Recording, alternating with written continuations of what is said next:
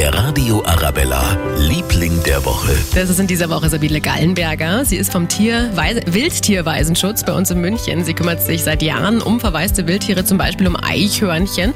Ja, und jetzt braucht sie unsere Hilfe. Sie ist nämlich auf der Suche nach Menschen, die Eichhörnchen bei sich zu Hause zum Auswildern aufnehmen könnten. Gesucht werden vor allem Leute, die im Münchner Osten wohnen oder auch im Süden.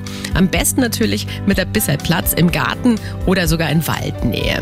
Ja, ich würde sofort, aber es ist schwierig bei uns im vierten Stock im Westen. Vielleicht sieht es bei Ihnen ja anders aus. Gerne anrufen, gerne WhatsApp schreiben. Wir stellen dann den Kontakt natürlich her. München 4433 4433. Der Radio Arabella, Liebling der Woche.